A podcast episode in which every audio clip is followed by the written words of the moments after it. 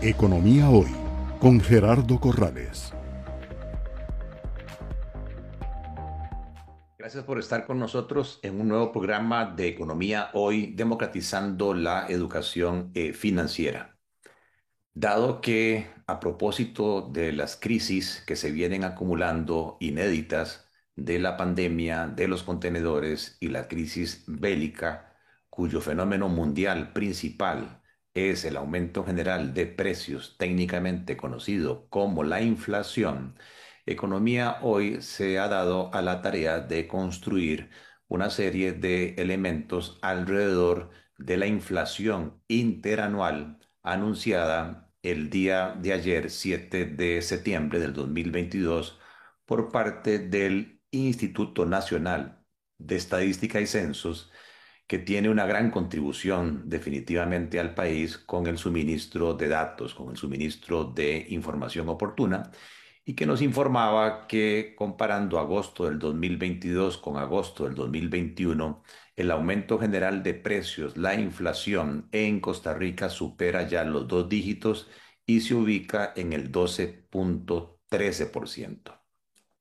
La inflación es el impuesto más odioso y más regresivo que hay, porque no requiere la firma de un decreto, no requiere la aprobación de una ley, sencillamente se mete a los bolsillos de las familias o a las cajas registradoras de las empresas y eh, les resta poder de compra. Es decir, que las personas, las empresas se dan cuenta que hay inflación cuando con las mismas ventas o con los mismos salarios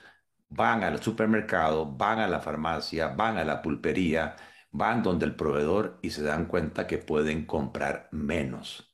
De hecho, el poder de compra se define técnicamente como un cociente, una razón donde en el numerador está el salario nominal que se nos paga periódicamente o las ventas mensuales de la compañía y se dividen entre la inflación, entre un índice de precios. Se deflatan, se llaman las cifras, y se reducen esos datos que se traducen en consecuencia en cifras reales en cifras deflatadas sin el efecto de aumento de precios, lo cual eh, hace que en un ambiente donde el denominador crece por inflación y el numerador no crece o crece menos que proporcionalmente, el cociente se reduce en el tiempo. Eso significa que se pueden comprar menos volumen, menos cantidad de bienes y servicios. Por esa razón, nos hemos dado a la tarea de compartir eh, con ustedes esta eh, presentación eh, donde Economía Hoy trata de explicar con mayor detalle la situación de la inflación en Costa Rica, repito, interanual a agosto del año 2022. Vamos a compartir la presentación eh, con ustedes de este análisis en profundidad sobre la importancia de la inflación en Costa Rica y los impactos que está eh, teniendo. Bien. El Fondo Monetario Internacional, que es un organismo multilateral financiero, realiza eh, análisis, proyecciones sobre las perspectivas de la economía mundial. Y su último informe, lamentablemente, se titula Un panorama económico más sombrío, más incierto, precisamente por los efectos de la crisis bélica, la crisis del suministro eh, de las cadenas de valor, eh, por la crisis de contenedores y todavía efectos de la pandemia al estar el gobierno chino siguiendo una política de guerra fría de COVID-0 para eh, enfrentarse a Occidente y lo cual está causando confinamientos humanos masivos que a su vez interrumpen eh, el trasiego de bienes por la vía marítima, donde se mueve casi el 80% del comercio de eh, bienes. Vamos a compartir este video que en resumen nos plantea ciertos datos relevantes de la economía eh, mundial según las proyecciones del Fondo Monetario.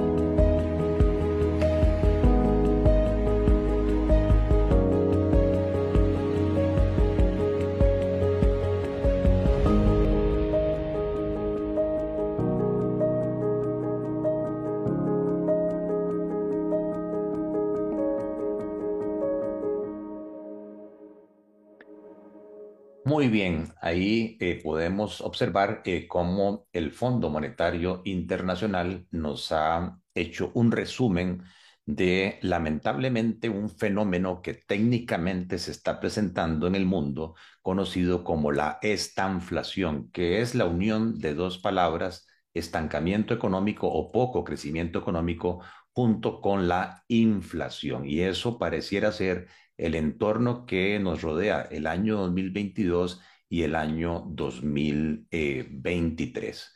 Como vieron, eh, las prioridades en consecuencia en este momento en el mundo están centradas en controlar la inflación,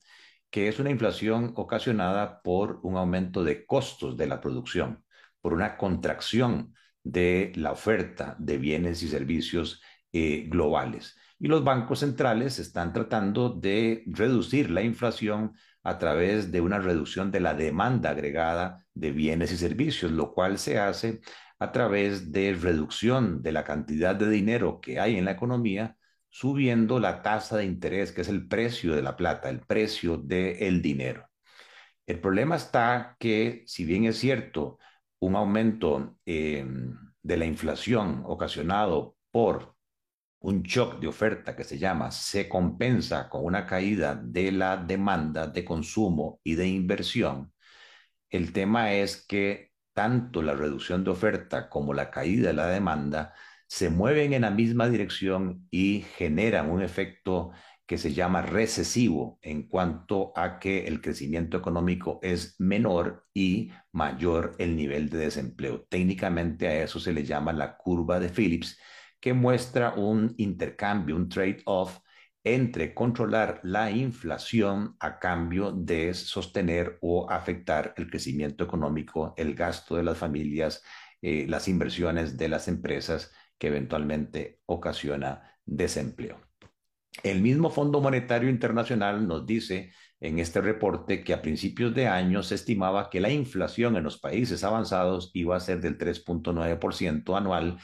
en el año 2022. Y ahora, en el mes de julio, la revisaron hacia arriba eh, a 6.6%, o sea, un aumento de 2.7%. Y en las economías emergentes como la nuestra, el ajuste mucho más severo de 5.9% de inflación. Se esperaría que nuestras economías sufran este año una inflación cercana al 10%, 9,5%. O sea, una corrección, una revisión hacia arriba de 3.6%. De hecho, nuestro Banco Central, en la revisión del informe de política monetaria reciente, eh, estima que en el 2022 Costa Rica tendrá una inflación del 10%. La OCDE, que somos un país miembro, la OCDE de las mejores prácticas, nos da información, nos da datos importantes, interesantes a eh, mostrar y podemos ver cómo las tasas de inflación a julio del 2022 están siendo altas en algunos países como Turquía, Estonia, Lituania, Letonia y Costa Rica, vean que se ubica en ese grupo de países que lideran la inflación mundial a julio con un 11,5 y ahora el dato reciente del 12.13% que publicó el INEC en agosto. De hecho, estamos por encima del promedio de inflación de los países de la OCDE, que es de un 10.2%. La FAO, eh, que este es otro organismo multilateral, tiene una canasta de cinco categorías de commodities o de bienes eh, para eh, medir el comportamiento del precio promedio anual y sus variaciones de los alimentos. Esas cinco categorías incluyen cereales, aceites, lácteos, carnes, azúcar y derivados. Vean cómo antes de la pandemia, eh, en un índice cuyo valor de 100 toma como base eh, el año 2014,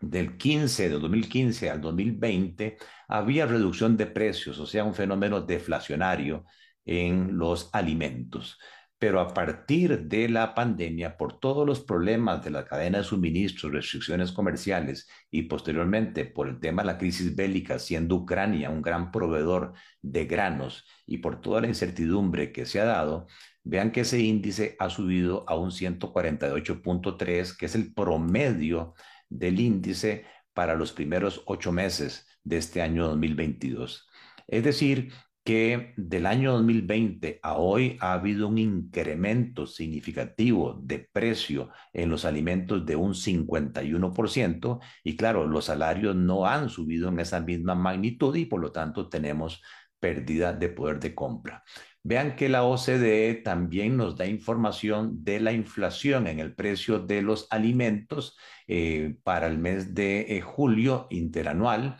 De nuevo, eh, Turquía tiene una situación impresionante con casi un 100% de aumento y Costa Rica sube en cuanto a su posición y se ubica en una sexta posición donde los alimentos en Costa Rica interanual han subido más que, el promedio del resto de precios, que decíamos que era 11.4, en el caso de los alimentos 21.1%, por encima del promedio de la OCDE, que es 14,5%. Otro de los elementos que está causando esta situación de inflación son eh, los combustibles, la energía, el petróleo. Eh, que en marzo del 2020 el barril de petróleo estuvo en 20 dólares, nuestros términos de intercambio mejoraron considerablemente, es decir, la comparación de nuestros productos de exportación con eh, el precio del petróleo y después hemos experimentado un deterioro porque el petróleo subió incluso hasta 125 dólares a propósito de las sanciones comerciales que el occidente le aplicó a Rusia, sacándolo de la oferta mundial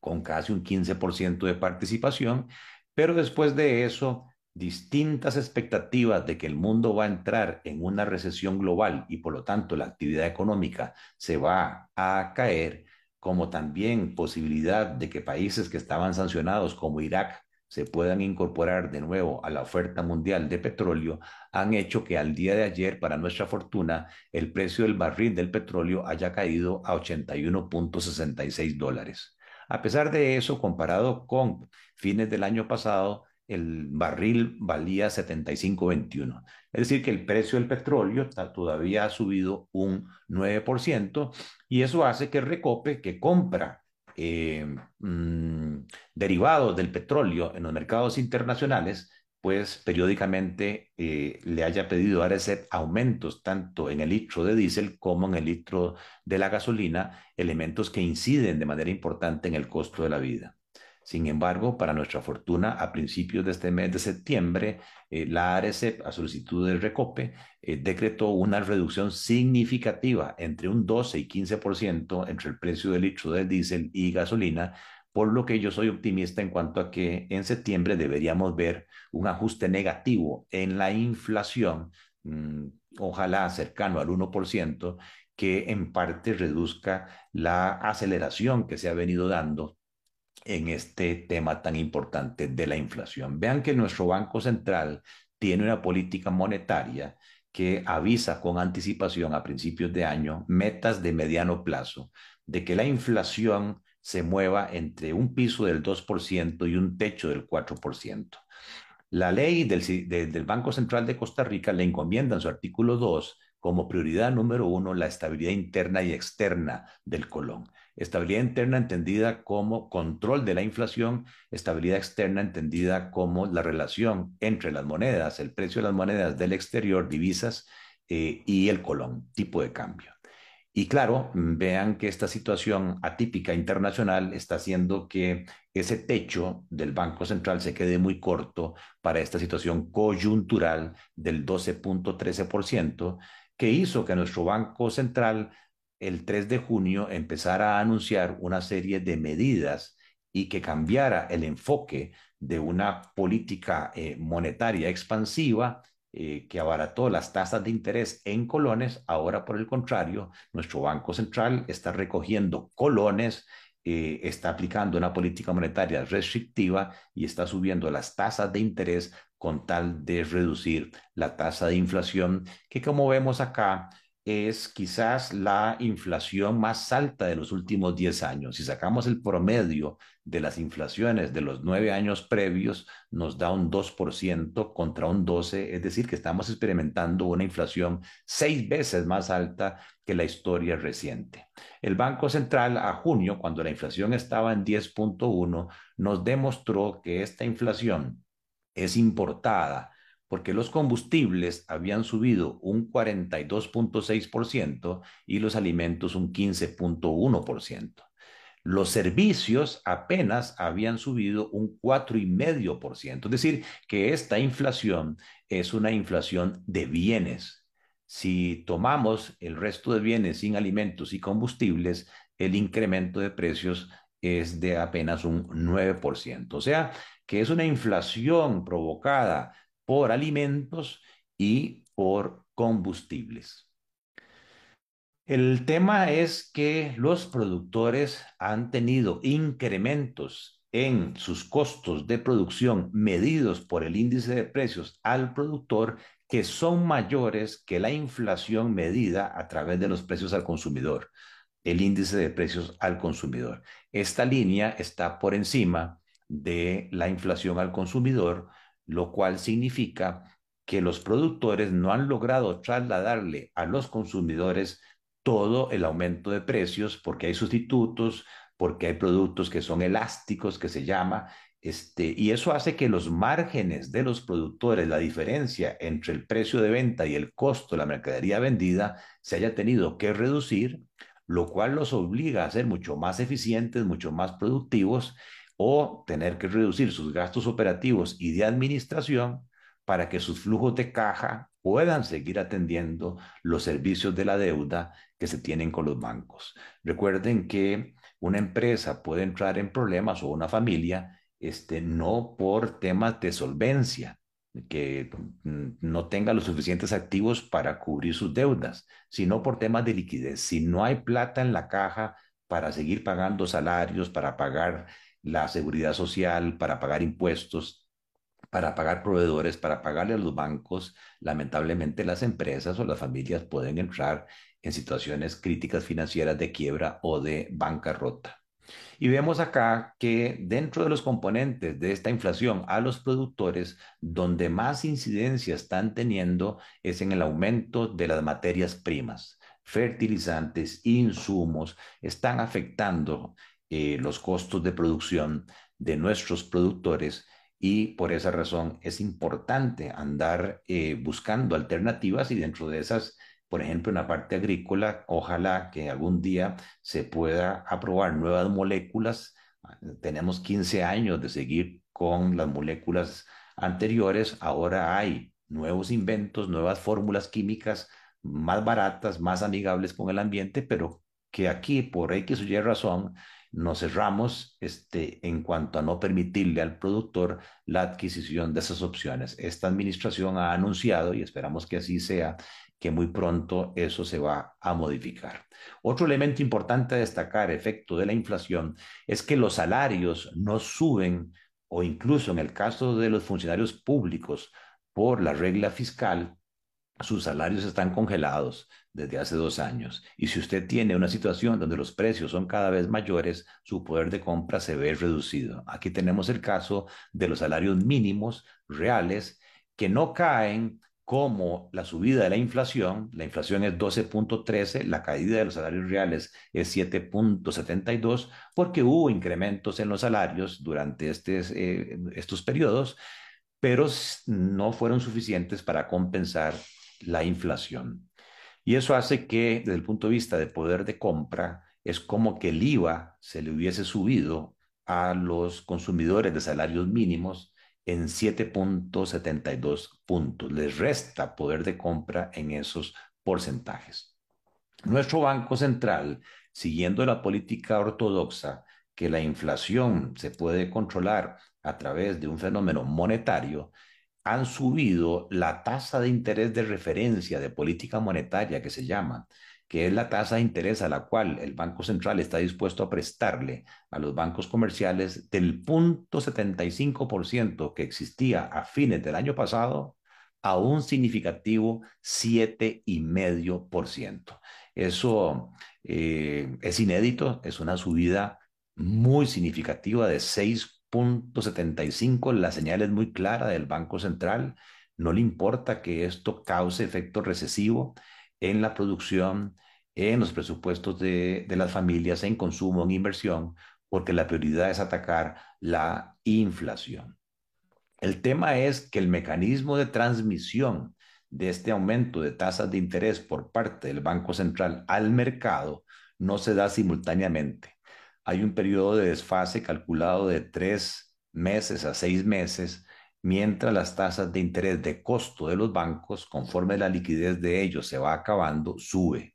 Y eso se ve en la tasa básica pasiva, que es el costo ponderado de fondos para los bancos, que apenas ha subido de 2.9 a 5.55. O sea, la tasa básica ha subido 2,65, mientras que la referencia del Banco Central es 6,75. Eso nos hace prever que en los próximos meses, tanto para los créditos existentes en colones como para los nuevos desembolsos, vamos a ver tasas de préstamos de dos dígitos otra vez en colones. O sea que el aumento de cuotas de los deudores del sistema tanto en colones como en dólares, que son 1.200.000 deudores físicos y 30 mil deudores jurídicos van a sufrir eh, incrementos y impactos negativos en sus flujos de caja por los servicios de la deuda a propósito de esta política monetaria restrictiva. Este gráfico es bien interesante eh, porque nos da los pesos dentro de la canasta de gastos de consumo que se utiliza para medir eh, la inflación. Eh, son alrededor de 285 bienes y servicios que el INEC eh, calcula. Eh, podemos ver aquí las categorías o las divisiones, alimentos y bebidas no alcohólicas es la primera, que pondera o que pesa en esa canasta un 24.32%. La inflación interanual, decíamos, de todos los bienes y servicios ha sido de 12.13, pero solamente en alimentos y bebidas no alcohólicas el aumento ha sido de un 22.5%. Si eso pondera en la canasta 24.32, quiere decir que esa división explica de los 12.13% de inflación 5.47. O sea, si 12.13 es el 100%, la inflación en Costa Rica en un 45% es explicada por el aumento de los alimentos y las bebidas no alcohólicas. Si nos vamos solamente al rubro de alimentos, vemos que el peso es de un 22.28. Eh, en promedio, los alimentos han subido en el año 22.3 interanual. Eh, eso contribuye con 4.97, o sea, 41% eh, de la inflación en Costa Rica se explica por alimentos. ¿Cuáles? Vegetales, tubérculos, leguminosas y conservas. Ahí está el 14% eh, del total de la inflación en Costa Rica. Las carnes contribuyen con casi un 9%, los lácteos y los huevos con un 6%, pan y derivados 5%, aceites y grasas 2,41%, frutas y semillas 1,63%. Sí, el arroz es muy importante, pero vean que el arroz pesa en promedio 1.31 en la canasta de todos estos hogares y la inflación o el aumento de precios del arroz ha sido de un 14,5%, o sea que el arroz apenas contribuye con 1.57. Claro, no es lo mismo el peso para los deciles de ingresos eh, más bajos, donde el arroz podría estar pesando entre un 5 y 8%, y claro está, la ruta del arroz anunciada y la reducción eventual del arroz cuando se vea en los supermercados va a contribuir especialmente en las clases más necesitadas, pero a nivel del país, del costo de vida del país, lo cierto es que el peso es relativamente poco. Los pescados y mariscos contribuyen con 1.31 y el azúcar y sustitutos del azúcar 1.17. O sea que, como lo dijo el señor presidente, debería enfocarse el Ministerio de Economía en los rubros principales que están jalando la inflación en el país para evitar que haya abusos, que haya especulación, que haya manipulación de precios aprovechándose de esta incertidumbre. Las bebidas no alcohólicas eh, pesan eh, dentro de la inflación 4%, están contribuyendo dentro del 100%, un 4%, especialmente el café. Vean que el café ha subido un 54% en parte por un problema de escasez eh, de bienes a propósito de problemas climatológicos en un gran oferente que es Brasil y luego vean que en el caso del transporte, que pesa un 15% dentro de toda la canasta de bienes y servicios, la, eh, el aumento de precios promedio ha sido de un 25%, contribuyendo con el 31% de la inflación en Costa Rica, especialmente la gasolina, la compra de vehículos, los tiquetes aéreos, el transporte vía taxis, el transporte vía autobús, el diésel, la reparación y mantenimiento de vehículos y las partes y eh, accesorios. Incluso ahí podemos ver aumentos en la gasolina de un 46% y en el diésel prácticamente de un 65%, pero que al multiplicarlos por su importancia relativa dentro de la canasta, el impacto eh, no es tan significativo en el caso del diésel.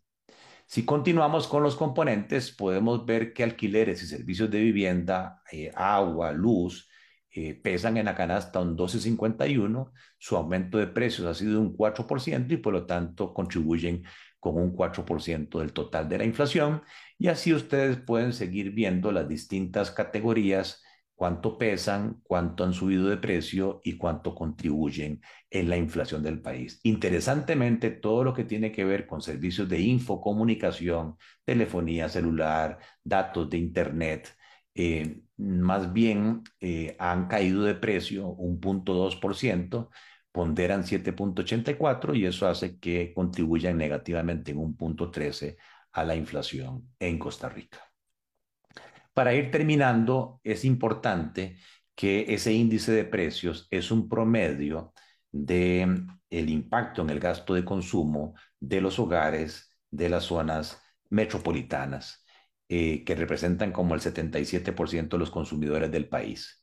Eh, y por lo tanto, eh, no es lo mismo estar en el quintil de ingresos más bajo en cuanto al impacto de la inflación que en el quintil de ingresos más alto del país. Vean que los alimentos y bebidas no alcohólicas, que es lo que más está contribuyendo a la inflación, en el caso del quintil de ingresos más bajos, les pegan un 38% de su gasto consumo, mientras que en el quintil de ingresos más altos apenas un 16%. Es decir, que esta inflación, aparte de que ya per se es odiosa para todos los consumidores, es una inflación que incide más en los más pobres, en las clases más necesitadas. Y esa es una de las grandes preocupaciones de este fenómeno, porque si tomamos los ingresos mensuales por persona, de acuerdo con la encuesta de ingresos y gastos de los hogares del INEC, incluyendo en esos ingresos no solamente salarios, sino todas las fuentes de ingresos, alquileres, rentas, transferencias, los subsidios gubernamentales,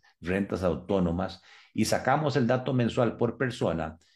nos da a marzo de este año que en el quintil de ingresos más bajos una persona recibe 60 mil colones eh, por mes y en el quintil de ingresos más altos un millón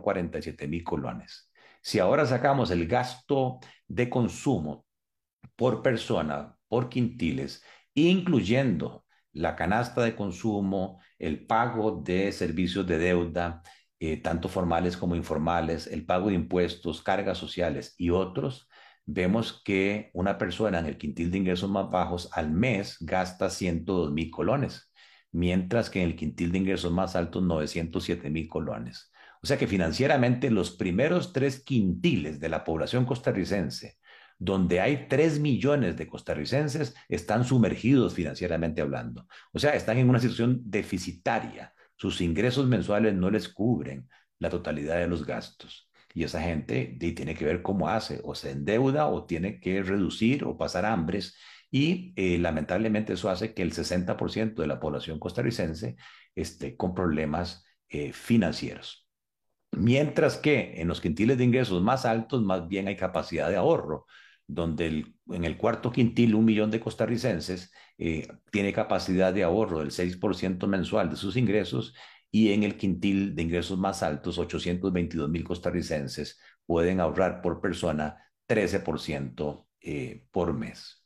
Y eso nos lleva a un tema odioso que es la distribución del ingreso en Costa Rica. Si siguiéramos la línea de equidad, de igualdad absoluta, es esta línea de 45 grados, donde el 20% de hogares más pobres recibirían el 20% de los ingresos. El 40% de los hogares más pobres recibiría el 40% de los ingresos. Pero ahí, en esa economía teórica, ¿para qué trabajar? ¿Para qué esforzarse si siempre voy a recibir lo mismo?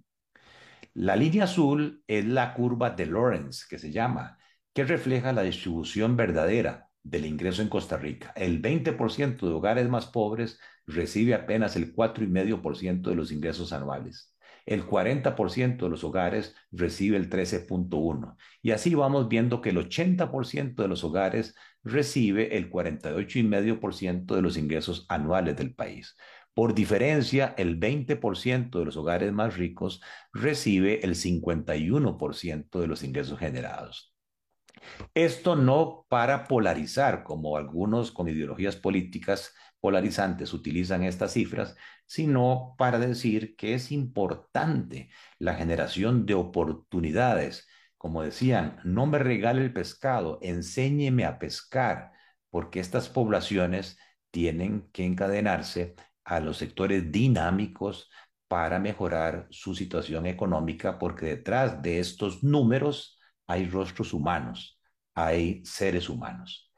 Y aquí, pues vemos la comparación por deciles de hogares. Hay un millón seiscientos mil hogares en el país. Si los dividimos por niveles de ingresos, los primeros 160 mil hogares más pobres recibían 141 mil colones por mes en el 2018 y con pandemia 136 mil. Vean que entonces la pandemia afectó negativamente a todas las familias, a todos los hogares del país pero en ese primer decil viven 616 mil costarricenses, o sea, casi cuatro personas por hogar. Y si sacamos este ingreso de hogar, 136 mil colones mensuales por persona, nos da que esta gente vive con 35 mil colones al mes, cuando la canasta básica cuesta 57 mil, o sea, esa gente está en pobreza extrema.